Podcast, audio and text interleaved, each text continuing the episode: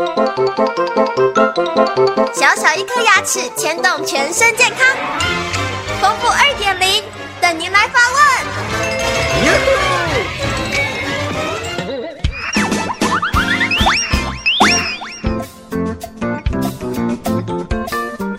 各位听众，大家好，我是丰富医师，今天要跟听众朋友介绍什么叫做牙周病手术。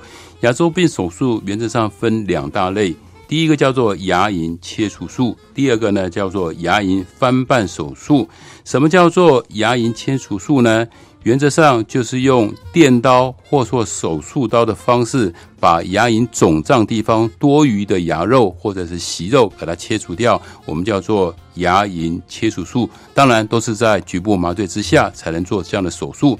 第二个呢叫做牙龈翻瓣手术。翻瓣手术来讲的话，是我们平常比较常用的一个手术，是针对我们重度的牙周病，因为在牙周组织里面有很多牙结石，还有肉芽组织等等坏死的组织。那我们必须要把牙龈切开、翻开以后呢，把里面的所有的不干净的东西清干净，然后再回填一些生物材料，像这是骨粉、生长因子或者再生膜，然后最后给它缝合起来，达到一个治疗的效果。所以，无论上在牙龈切除术，或者是牙龈翻瓣手术，牙周病的专科医师都会依照你的病况，给你做一个最好的治疗的方法。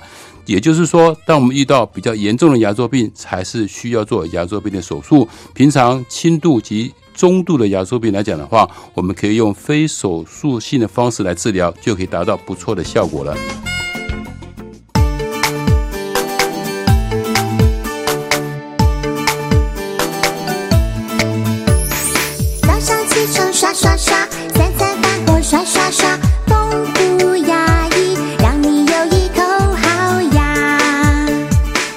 这人间真美味。